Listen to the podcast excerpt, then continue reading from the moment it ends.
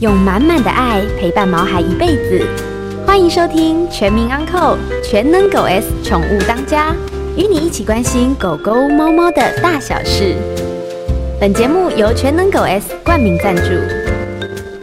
大家好，这里是 FM 九八点一九八新闻台，欢迎收听每个礼拜一晚上八点钟所播出的《全民安扣全能狗 S 宠物当家》节目。我是兽医师杨靖宇。那同样的呢，今天的节目在 YouTube 的 News 酒吧的官方粉丝团也有同步的直播。在 YouTube 的频道，只要您搜寻“酒吧新闻台”就可以了。那而且呢，打开小铃铛就会收到新的影片和讯息的通知，请大家多多的利用。呃，首先呢，我我想再跟大家来回味一下，就是说，也不是回忆了，回回忆一下，不是回味。就是在我们这个十一月十四号的时候，我们节目当中有讲到一个，就是狗狗失智症的这样子的一个问题啊。那我们就聊到说它的症状，还有说诶，到到底是怎么样一个发生的情形。那现在呢，我再来补充我们后半段，也就是说该怎么样的治疗跟这个呃预防。首先啊，在这个我们再回味一下，就是上一次我们聊到的，就是狗狗它的一些这种呃。就说所谓的认知障碍的这样子一个症候群里面呢，它可以分为就是行为的模式，还有另外一个就跟外界互动的模式，这两个一个有很大，这两个会有很大的一些改变。那比方说行为模式，就是说，哎，他好像就是这个呃对着墙壁发呆，或是他的头会塞到某一个转角的地方。那另外呢，这个作息改变，日夜颠倒。而且呢，它不会随地大小便的，它也开始会了。这是在这个行为模式的改变。那此外呢，跟外界互动的方式，就是说它可能不理你了，或者说你下班回家，它根本没有办法察觉，哎，你回来了。那此外呢，它可能会变得稍微有点攻击性。以前呢，你怎么弄它，怎么摸它都没关系，它现在开始会咬你，或者说你碰它了哪里，它就会生气，会攻击。所以呢，这样子从他自己的这个行为模式，还有跟人互动之间，啊，我们就可以来判断出他是否有这个认知功能障碍这样子的症候群。那到底该怎么样的治疗呢？其实啊，在狗狗的这个失智呢，是属于这种退化性的疾病，目前呢，并没有特别的一些呃药物可以来治疗。不过呢，我们可以用一些医疗的方式，或是呃生活上面的一些些许的改变，来延缓它恶化的一些速度。但是呢，您带您的毛孩子去看您的家庭医师的时候，你要特别就是要记录一下，比方说狗狗的作息有什么样的不同，还有跟家人的互动有什么样的不一样。另外呢，它异常的行为有哪些？哦，这些都可以提供的这个，呃，您的家庭医师呢来做一些判断，它到底是不是？那如果您带到的动动物医院呢，医师呢可能应该会先做一个基本的一些理出这个理学上的基础检查，比方说抽血、验尿，或者做简单的这个 X 光或超音波。当然，如果有必要呢，他也会做进阶的处理，比方说像核磁共振，或者说呃抽取一些脑脊髓液来分析。像我们这个呃上个月啊，就是那个团团不幸离开了，他其实呢就是在这个嗯做了这个 MRI 核磁共振的时候，发现他脑部有一些异化、异样、异态的变化，甚至有肿瘤的可能性，所以导致他不断的抽虚啊，不断的癫痫发作，那最后呢，实在是他生活下去都有困难的情况之下，所以让团团就离开了哈。所以也就是说，这些检查都可以来辅佐他是否真的是因为生理上的，还是心理上的，或者说他整个有病病变的方面，就可以来做一个基本的一个判定。当然，辅助的药物也没买，也有一些，比方说像叫镇定的药物或者营养补充剂。不过，我个人觉得，面对的这个我们人的高龄化的社会，那同样的，在狗狗跟猫猫也是高龄化非常严重的时候，大家真的。我只要要要请拜托大家，就是要有耐心，因为当陪伴你十几年的你的毛孩子突然有这样子以以上的这样子的一些症状，我们当主人们的啊，就千万不要轻言的放弃，或者说对他凶，甚至于打他，他其实根本他已经没有办法自我的来判断、来自我处理的能力，所以因此呢，也希望我们听众朋友，如果你有饲养高龄犬猫的这个听众朋友呢，要多一点爱心，多一点包容。毕竟他陪我们十多年，到了最后这几年当中，可能我们要多做一些事情来回馈、来回报他在这个十几年前或十几年当中为我们所做的欢笑，带给我们的欢笑，跟做了一些很多的一些事情。好，这边我要在此提出呼吁的。那同样的呢，也聊到今天的主题。那今天呢，我们非常非常高兴能够邀请到高雄博联动物医院的陈崇照兽医师呢，来我们节目现场。要聊什么呢？其实聊一个非常先进的一个医疗的一些方式啊。今天在我们节目现场的特别来宾呢，是高雄博联动物医院的陈照呃陈崇照兽医师啊，他是非常优秀的学弟。那他这个毕业了之后呢，他曾经到美国宾州大学的兽医院的教学医院担任外科的访问兽医师，并且接受过美国美国密尔瓦基动物急诊中心的临床训练。那专长于小动物的骨外科，近年来呢，更专注于这个干细胞的治疗。各位听众朋友，在干细胞对我们人类上面，其实呃运用的蛮广泛的。那不晓得到底在动物方面能够应用到什么样的一个程度？所以呢，今天非常谢谢我们这个陈崇照医师呢，来我们节目现场来跟他打个招呼。哎，杨医师好，大家好，各位观众好。OK，好，来，陈总，我想我想请问一下，就是说你可不可以先自我介绍？因为毕竟你在高雄嘛，嗯，是。那这个你自我介绍一下本身的这个领域呢？嗯、还有什么时候开始这个接触到干细胞的治疗？嗯。那这个个人是呃，在大概在八年前就开始接触干细胞，嗯，那在这个过程中，因为呃主治，嗯，专长是在这个呃骨外科、骨外科。以及神经外科，嗯，那这些过程中呢，其实看过很多呃动物的这个疾病的改善啊，嗯、或者说呃可能有些时候医疗上多少会受到会遇到一些瓶颈，对，哦，我们不可能呃把所有问题都解决，没错，没错。那后来慢慢呃有一些机缘哦，遇到了这个呃来自于呃工业技术研究院的干细胞团队，嗯，好，那他们呃开始我们一些合作，做一些临床嗯。案例的一个合作计划，嗯，那我们开始尝试说，诶，在一些小动物狗猫，嗯，啊，试着关节炎啊，或者说神经的损伤，包括。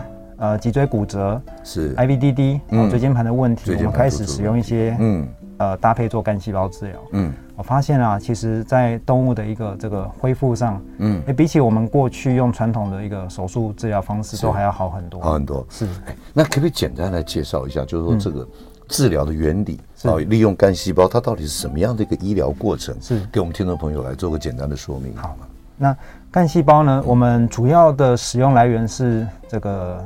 脂肪，嗯，脂肪的来源的间质干细胞，哦，就是狗狗或者猫咪本身自己的这个脂肪的干细胞。对，那这些细胞的来源呢，我们是从这个很健康哦又年轻的动物，因为年轻的呃年轻的肉体就是本钱嘛，没错没错，它 那个干细胞的存量才会多。对，那我们把我们挑选出一些这个非常健康，然后做过各种的一个疾病的筛选，嗯，确定它的细胞是很健康的。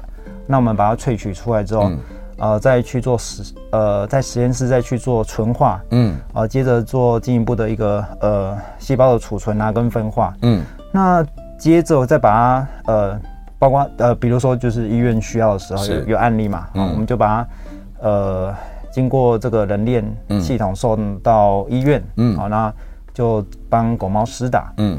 那干细胞呢？它是一个呃相对原始的细胞，它其实啊、呃、带有非常多的生长因子，嗯，哦，它会刺激我们体内的细胞去再生，哦，包括像简单来说好了，嗯、哦，软骨母细胞，嗯，哦，可能它随着年纪它会开始退化，对、嗯，哦，细胞的这个呃健康状况不好，嗯，可是干细胞这时候进去呢，它就可以刺激这些细胞，哦、嗯，哦，呃，有点像回春的概念，嗯嗯嗯，让这个细胞再再次可以去。呃，很好的去运运作它的功能，这样。对对。是。那在这个动物在利用干细胞的治疗医疗上面，跟人类的人医方面是。有什么样一些这个差距，或者说有什么样不一样的，或者应用的范围？呃，目前我们在呃，就是说呃，应该说期刊哈，因为呃，其实欧美啊、日本他们已经做这个呃细胞治疗，已经做了十几年了。哦，好了，我们可能在。台湾的兽医学起步稍微慢一点，嗯，啊，但是他们主要会利用在包括像呃关节炎啊，嗯，神经疾病啊，啊，或者说一些免疫性的疾病，嗯嗯嗯。那在人的话，它的运用范围其实也是类似，嗯，啊，只是说人间它会有一个特管法，嗯，啊，去呃这个限定你你的使用的一个这个规范这样子在干细胞的使用，就是特定的医院。特定的医师、特定的病患，这样、嗯、对对。是是。嗯哦，所以大概就是最基本的一些差异性这样子哦，是没错。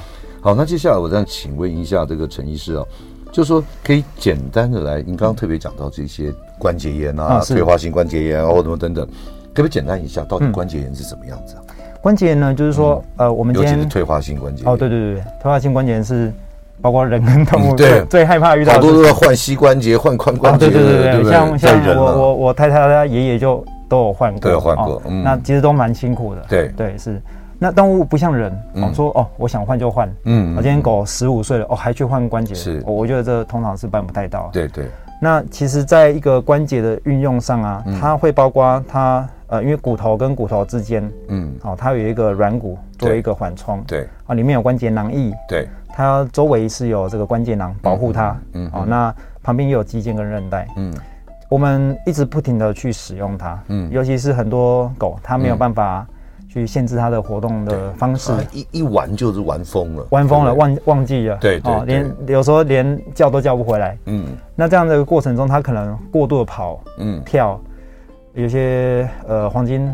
嗯，边境是。追求啊，接飞盘啊，哦，他们这个很极限的年轻的时候无形的受伤，对对对对对，你你可能一辈子跳一千次，那 OK 啊，嗯。哦，但是他当跳到跳完了，对对对，跳到一万次，对，那那个关节可能就容易报销，嗯，所以这个过程中，它慢性的损伤，嗯，就会造成这个细胞慢慢伤害跟累积，在它造成一些年纪大的时候变成退化性，对，它的软骨可能就受损啊，韧带就慢慢出问题，这样，所以也就是说，退化性关节炎不仅仅只是年龄的问题，跟他之前的一些运动状态或是生活习惯，当然当然也有很大的关系。对，或者说可能有一些先天性的骨关节的疾病，疾病对发育不良之类的。好，呃，今天在我们节目现场的特别来宾呢是高雄博联动物医院的陈崇照兽医师。那我们先进段广告，之后再好好问他退化性关节炎或者其他方面的疾病跟干细胞有什么样的关联性。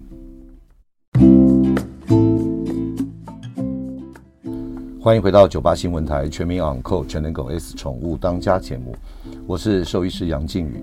今天呢，在我们节目现场的特别来宾是高雄博联动物医院的陈崇照兽医师，来跟大家聊一下狗狗、猫猫关节干细胞的治疗，它能够应用到什么程度，以及呢，它的一些原理啦，或者治疗上面的一些功能性哈。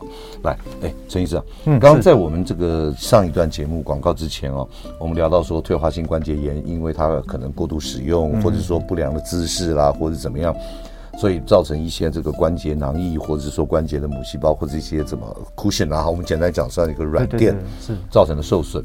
所以，那可不可以简单讲一下说，说人呢大概活了个七八十年，嗯，八九十岁，嗯，那狗狗呢只有十几二十年，是，他们为什么有这么多的这种退化性关节的这种问题啊？嗯，其实根据这个呃几篇统计文献统计，嗯，这个多数的大概八成的狗猫，嗯，哦，在呃十岁过后，嗯，他们都会有患有关节炎的疾病，嗯嗯，那这个就是在。呃，成因上啊，包括、嗯、呃，他们可能过度的使用他们的关节。是想问你这个问题，为什么会有狗狗他们会得到退化性关节炎？对对，有可能除了、嗯、除了一个年纪累积起来过度使用以外，嗯、也有可能他们本身就有一个先天性的关节的疾病。哦、对对对，包括像。呃，膝盖骨的一个这个呃脱臼啊，或者说髋关节发育不良啊，嗯，肘关节的成型不良啊，这些都可能会诱发哦早期的退化性关节的发生。是是是。OK，那那那，哎，我想问一下哦，嗯，因为这个体重会不会？体重会，当然会。因为我发觉我们家，我以前我们家有一只猫，十二公斤哦，巨猫哎，哎，什么巨猫啊？它根本就是连我跟你讲，真的不夸张，椅子都跳不上来啊。他要喝水啊，就喝水龙头水，要我们抱上去。OK，然后呢，琉璃台上抱上去，然后下来的时候，我要先放个椅子啊。他经过椅子，咚咚再跳下来。所以体重过重也是退化性关节炎一个问题，也是容易会，因为你想嘛，如果他今天过重了五五十 percent，嗯，那他其实在跳的过程中，他会需要大概有可能要三倍的力量加重他的后肢。嗯，那这样五十 percent 加上去，嗯，其实大概就一百五十 percent 的一个这个。所以更容易有这样的问题。是是是，对，像我经常在观察他，他走平路还好，嗯、但他真的没办法跳哦，哎，真的是 年纪大真的也会这样啊。对啊，自己当兽医师还这样子。好，那我我想是这样子哈。那如何来判断？因为我们现在知道有一个这个干细胞这样子一个可以利用的一个方式。嗯，那到到底是在什么样的一个时机点？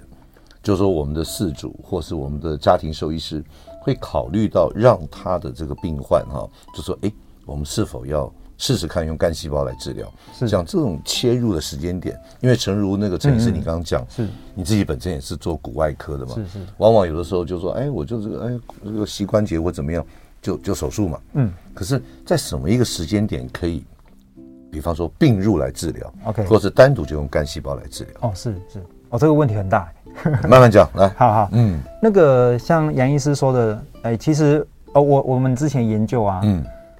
我们还蛮刻意找茬，就是我们去找一些超级超级严重的案例，啊、嗯，那那个关节炎都已经到末期了，嗯，或者说他可能瘫痪的程度已经到四五级了，就像脊椎骨啊，对对对，他可能已经哦，一般的医生可能判断没有什么机会，那、嗯、我们刻意去尝试，嗯，你发现哎，其实做了几次疗程之后，哎，他真的整个。活动度改善很多，嗯，包括你会发现他的原本关节疼痛，哎、他就慢慢的那个疼痛就消失，嗯，甚至有些案例我觉得还蛮夸张，他之后连保养品做，人都说，哎、欸，他连保养品都没再给，嗯，然后都。动物都表现的也都表现还可以接受了，是是是，他就是改善很多。嗯嗯。那神经的部分也是，就是说可能有一些真的，因为觉得哎，这个可能没有机会了。嗯。可是我们就手术搭配干细胞，哎，他他能够再站起来。嗯。这这些案例都是很很多案例。是是是。那至于有没有其他的时机可以更早介入，我我我想是有，只是说在判断上，我想就是需要。呃，跟主人们多加沟通，多加沟通，因为我确实有几个案例，它是比较轻症的时候，哎，动物稍微起身比较困难，是。哦，主人就会去考虑尝试做这些。哦，也就是说，你想要做，就是说我们想要做到正规的这种外科手术来。来先来解决问题的，嗯，可是或许碍于他可能有肾脏的问题、心脏的问题，对，他不适合麻醉，是，所以在不适合的麻醉情况之下，他是否就可以先用这个来先来试试看？嗯嗯，没错。那我我好，那我现在把它讲的更具体一点哦。是，哎，假设今天有一只这个退化型性的这个膝关节的这个问题的 case，是，他也没办法做一些手术，对。那这样子整个的疗程，嗯，这个干细胞的疗程是大概是什么样的情况？因为我相信，在这个干细胞治疗一些退化性关节炎或者脊椎骨的一些呃，不管这是任何的损伤或骨刺等等，可能听众朋友对于干细胞来讲是比较陌生的啊。是，可不可以讲？我们就以膝关节来讲好了。OK。那如果说我们要用干细胞来治疗，嗯，它一个疗程大概是多久？然后呢，大概是什么样的一个情况？我我举个我前阵子的案例好了，好。他呃，这个案例让我。非常的惊艳，嗯，我个人也觉得蛮对，就是个人也觉得也有点奇迹。OK，它是一只大概呃八岁的柯基，嗯，啊，它它被弃养，嗯，啊，然后这个呃新的主人接手之后，他在地上拖行了一年，没有办法站起来，后脚后脚。就一直拖拖的，嗯，对对对。那那个我们有影片啊，YouTube 上面只要找可以找得到。宠物干细胞，嗯，哦，疯研院应该都找得到，都找得到。对它它。后来的诊断嗯。啊，髋关节、嗯，膝关节、嗯，踝关节都有。六个关节，超级严重的退化性关节。是，我会跟主任讨论，就是说你这个案例非常难处理，嗯，那我也没有把握，嗯嗯嗯，那我就跟他说，髋关节我们开刀看看，嗯，膝关节做干细胞治疗，嗯，我们努力一段时间，嗯，那我们把他留下来住院，嗯，哦，看完刀之后努力帮他复健，嗯，大概两周后出院，一个月后主任传影片给我。他已经可以走路了。我以为说他走了回来看诊了。哦，他回没有，因为他他住蛮远的，他住在那个呃，大概离我们医院大概有一个一个多小时车程。哦，那蛮远。对，他后来就是传影片给我，然后跟我说，哦，他一年多来都在地上拖。就是。然后将经过这样子的治疗，是是是。那这样，比方说干细胞，你就像您所说的存在外界纯化培养了之后，它是要再打回关节嘛？对不对？对，我们就直接注射进关节腔。嗯，这是一个很简单的过程，我大概五分钟内可以完成，而且不用麻醉。嗯嗯。嗯，所以其实对动物的一个安全性很高，伤害也很小。对，是。那这样子的话要几次啊？要打几次啊？像这个案例，因为呃，它。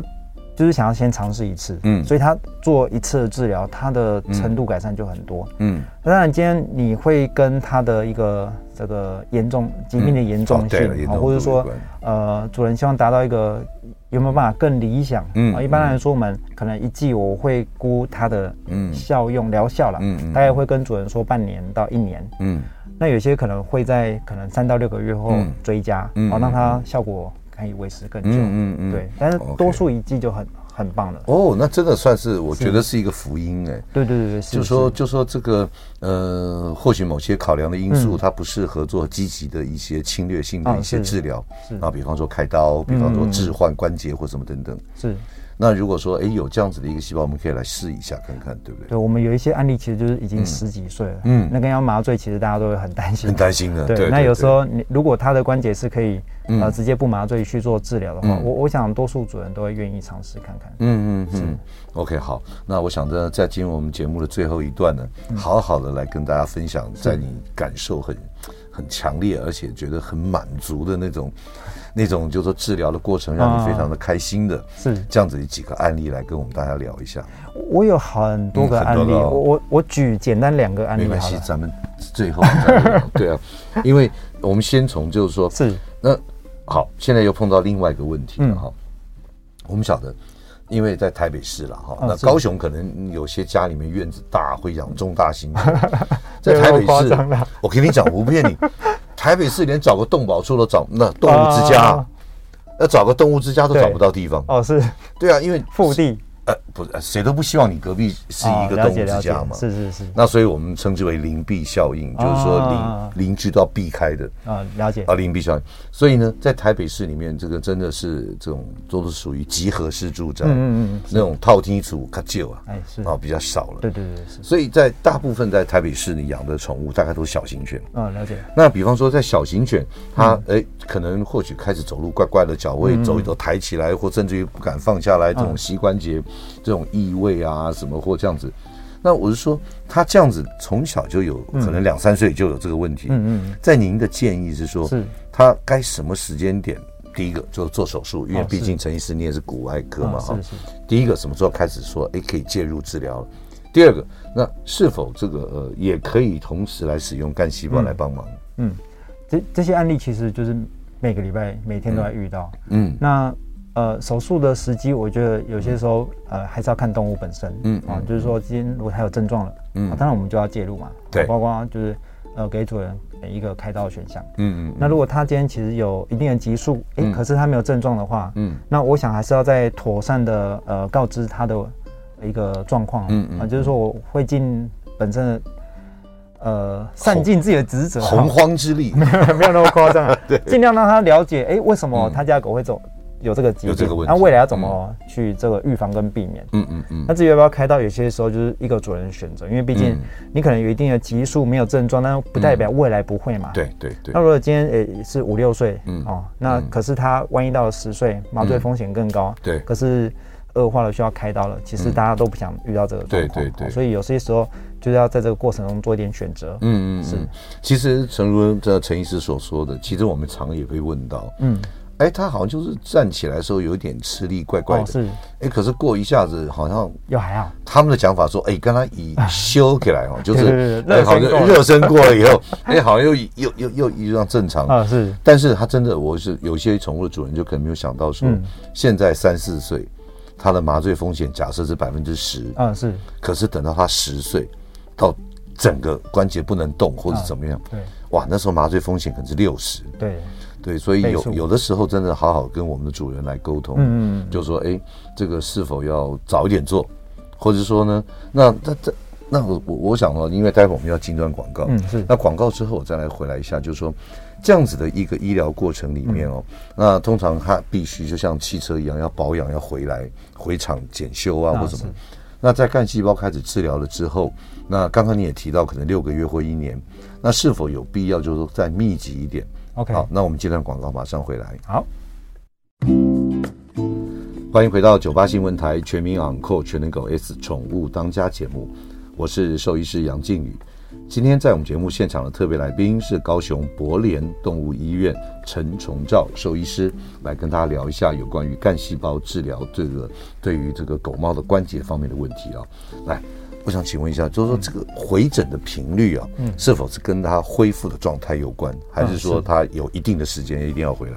一般来说，我们可能做完治疗后，嗯，大概我会希望，因为有一些可能会搭配叫改变照顾啊，或生活模式，嗯，或者说再加上一些呃附件的内容，嗯嗯嗯，那所以多数大概是一两周需要回诊一次，嗯，可能到一个月如果稳定了。嗯，大概可能以三三个月再回诊一次。嗯嗯嗯。那多数的一个关节疾病，我们都会建议就是，呃，无无论有没有做细胞治疗，是就是半年到一年要确认一下它有没有恶化这样。哦，对，所以不是说治疗完就以后再不见面的。哎，我确实有些案例，他真的就是改善，就哦就后来就没有回来了。那我们我我还是会很很好奇，或者说就是真的很想要关心这个我，然后去打电话问，嗯，他说哦都很好啊，就是都没有问题。哦，OK，好，然后只能鼓励他再回来。我再私下问一下，当然不是私下，我们在这个节目里面这不是私下，因为呃，以我们的以以我自己本身动物园而言，我就没有做干细胞的治疗的方式。我想这样子的一个干细胞应用在关节的一些修补也好，治疗也好，全台湾有多少家动物医院有在做？我就就我个人所知，目前应该有可能有十间或是十多间。哦，对对，那当然细胞来源可能不太一样。嗯啊，那我们我们主要是用的是这个嗯国家机构嗯嗯嗯工业研究院所生产的，所以它其实是有非常好的品质保障。OK，所以这可能这相关的资料要上网去找一找，对不对？如果说有这样子需求的这样子的一个我们毛爸毛妈们，可能或许就是呃花点力气上去找，对不对？是是。好，那另外啊，我想也帮这个呃。猫星人来问一下哦，当然，因为现在养猫的人越来越多，非常多。那正如我刚刚我所说的，我自己的猫就已经过重，因为它每次就扒在那个饲料里面 一直在吃，然后一直吃一直吃。所以在这个除了我们晓得有一些像折耳猫，它有先天基因上面的骨骼的问题，是没错，骨头关节的问题。是。那么这个除了这样子之外，是否一般的猫咪啊，它的退化性关节炎都跟体重过重有关？嗯，因为我一直很担心这件事啊。对，是。呃，一定会有相关性，就是说，呃，就就像人肥胖，嗯嗯，哦，动物肥胖、人肥胖其实是一样的概念，嗯，呃，肥胖它是一个风险因子，嗯，它会增加你的体重，嗯，增加你的关节负担，嗯嗯，那当你一直接受这个负担，但是又少运动的时候，嗯嗯，你的肌力不够，那肌力不够，你就没有办法有足够的呃这个支撑力跟保护力去。嗯，维持住你的关节，嗯，那久而久之就会容易出问题。所以有关节的问题，其实减重是第一要务啊。对，没错，我第一个就是建议先 先减重，减不下来呢。我们医院有减重门诊，哦，有减重门诊，是是是，哎，减重需要需要那个吗？那这我可能介绍一下，我要来挂号，对啊。可是猫咪它，我跟你讲，我们家那只猫啊，你要是说好。不给你吃，或者你吃完我就不再给你啊！他会扒着你的脚咬你，生气。对，我生气会咬你的脚，这样子哎，有的时候我在想想，哎，真的是，而且他现在也十十二岁，对对对，饿不得，饿不得，饿不得。他他是民国一百年生的，所以应该也十一二岁了，十二岁，对。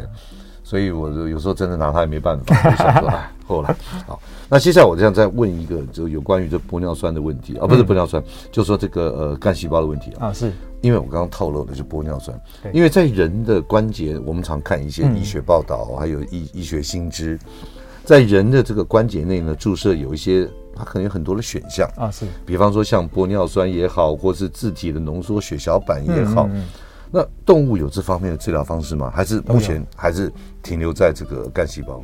呃，玻尿酸跟这个呃，哎，先讲高浓度玻尿酸跟这个高浓度的这个浓缩血小板。对，这这有什么差别啊？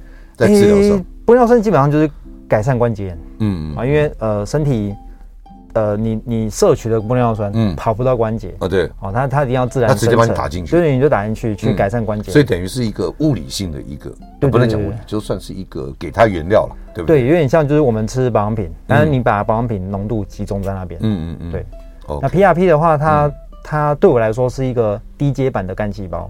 嗯，因为毕毕竟它其实就是带有一些生长激素啊，嗯嗯嗯，啊，那可以一样，它可以去修改善这里面的发炎环境，嗯嗯嗯。可是问题是它毕竟是死的，对，哦，那个你打进去大概一段时间它就代谢掉，嗯嗯，哦，所以它会需要多次的注射，嗯嗯，然后多次多次的注射啊，其实对于主人跟动物来说，其实就会有一些障碍。对对，你要让它这个两三周就来一次，然后挨针，嗯，而其实有些主人会觉得，哎，有点辛苦。嗯，对，是是是这样的差异。哦，这差异。对，那当然效果有。那在动物上面也有相关的应用吗？都有的，我们都有在做。呃呃，玻尿酸已经大概可能十年。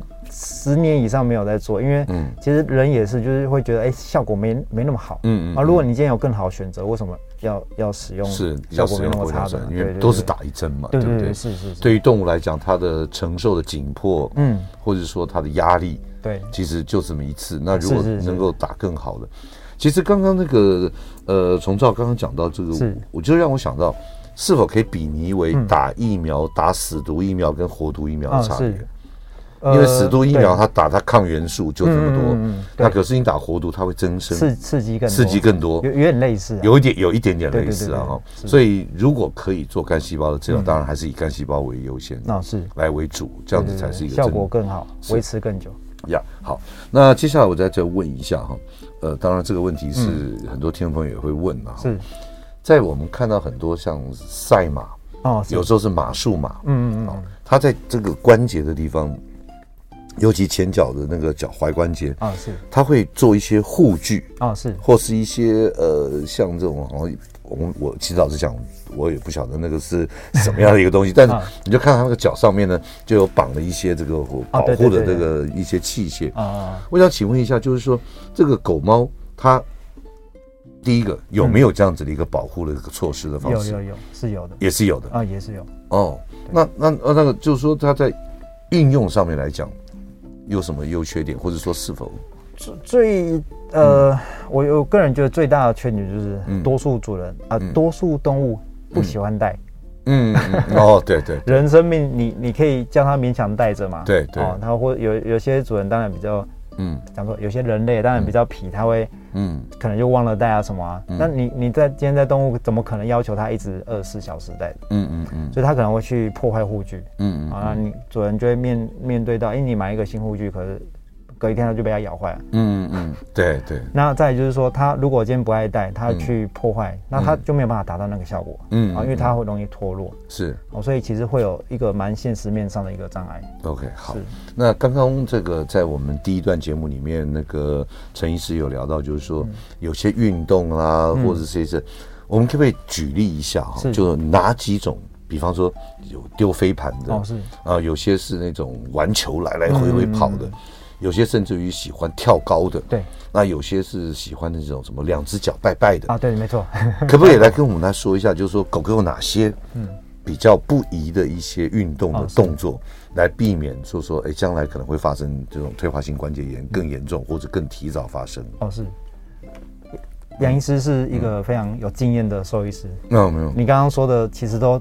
嗯，都正确。哦。OK，基本上就是这些，其实真的就是这些动作。嗯，呃，除了这些过度的玩乐以外啊，我我还有遇过一些案例，他就是呃黄金，嗯，拉拉或黄金，他不准大家去常常去爬山，嗯，那大概三四十岁，他的后脚就开始退化性关节了。哎呦，所以有些时候就是说，今天他能不能做这样一个程度的运动，我们就是要做就个案来评估。嗯，哦，所以。呃，有些动物你真的要带它去做运动的话，我们我们要审慎的评估。嗯，你你过程中甚至你要先开始做一些肌肉训练啊等等，才有才有办法再做更高阶的高强度运动。是是是。哦，那这样子的话，就是说可不可以举一个嗯一一一个，就是说哎哪些哪些是绝对不要做的，来跟大家说，就那个。我我想，我我是不会。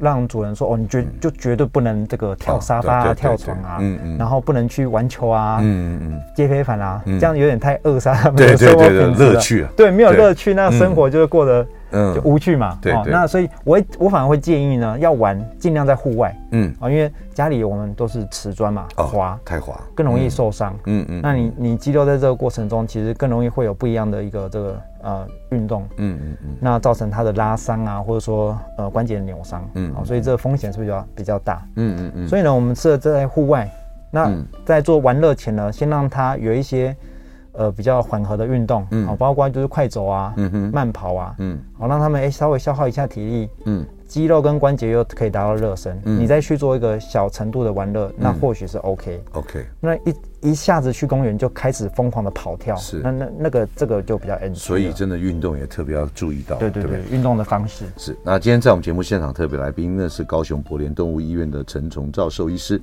我们尽量广告马上回来。欢迎回到九八新闻台全民昂扣全能狗 S 宠物当家节目，我是兽医师杨靖宇。今天在我们现场的特别来宾呢，是高雄博联动物医院的陈崇照兽医师，来跟大家聊一下有关于干细胞治疗的一些效果跟一些临床经验的分享。嗯，来，呃，崇照，我想在你这样子做了这样子那么多的一些 case 里面，嗯、有没有哪些 case 让你印象非常深刻，然后让你觉得非常非常高兴的这样子的一个 case？呃，这跟大家分享一下。好啊，好啊，嗯，像。呃，我我就前一两周才一个案例，对啊，它也是一只黄金，嗯，它已经呃十四岁了，哇，十四岁黄金，两只髋关节，两只脚的髋关节都蛮严重脱压性关节，嗯嗯，那因为它主人来看的时候，它已经有点不太能起身了，嗯，那你也知道黄金当它爬不起来，哎，其实辛苦的是人，对，因为你要我先问，你要抱它，我先问啊，它有没有过重？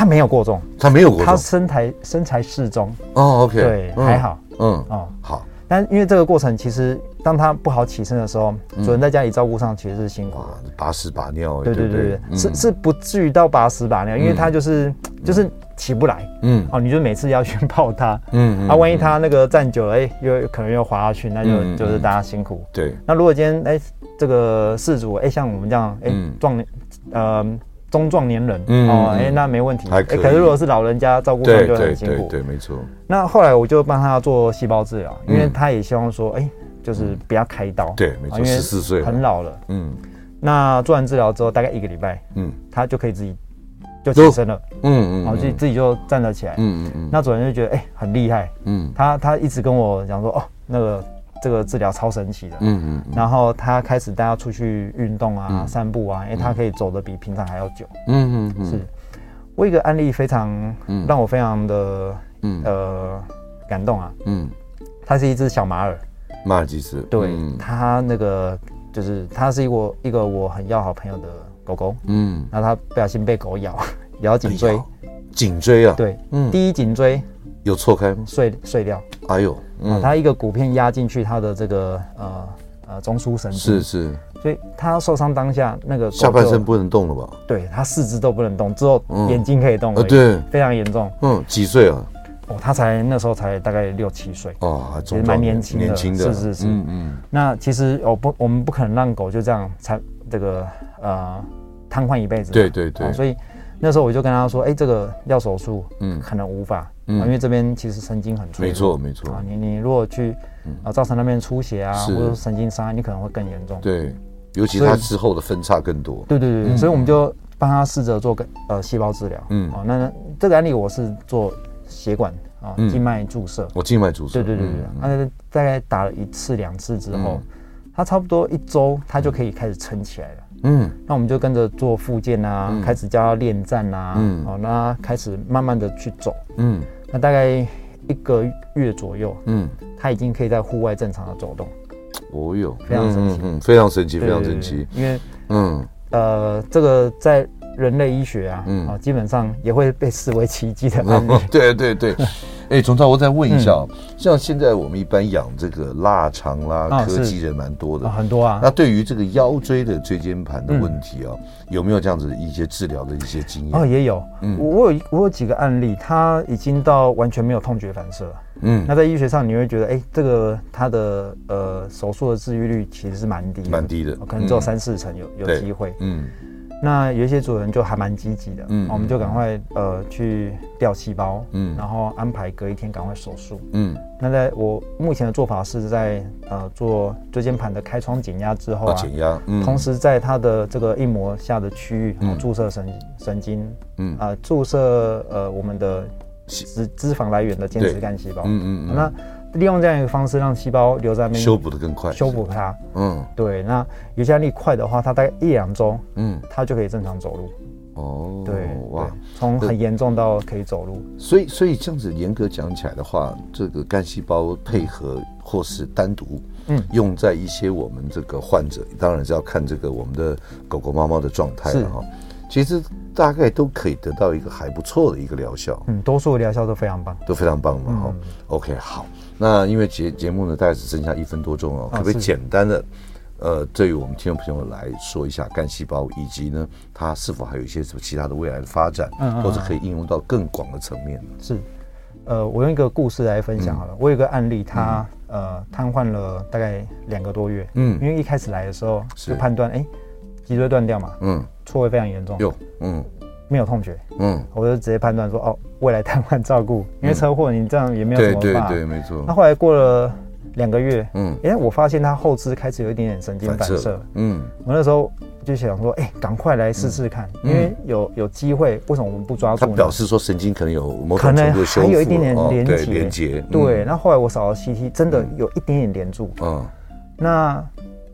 这个故事在鼓励大家说：“哎，我们不要轻言放弃，是是，只要有一线希望，嗯，其实是有机会的，嗯。那经过注射跟手术之后，嗯，他大概我们在经过一些附近啊，嗯，针灸的疗程，嗯，他也可以恢复七八成了，哦，他可以走路了，可以走路了，对，这这个主人就非常满意了，非常满意，真的，所以其实有一些时候不要放弃，对，没错，OK，好。”那今天非常难得，我们邀请到高雄博联动物医院的陈崇照兽医师啊，来跟大家聊一下有关于干细胞应用在狗狗的关节炎，甚至于车祸的脊椎的错位等等的一些临床经验谈。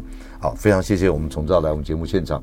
那下次有机会啊，嗯、我们再来聊一下干细胞有什么其他的一些功能。好啊，好，好吧谢谢杨医师。喂，好，谢谢各位听众朋友。那我们下个礼拜同一时间，我们再来宠物当家，再会。好，拜拜。每个宝贝都值得最好的。爱它就是一辈子。本节目由全能狗 S 冠名赞助。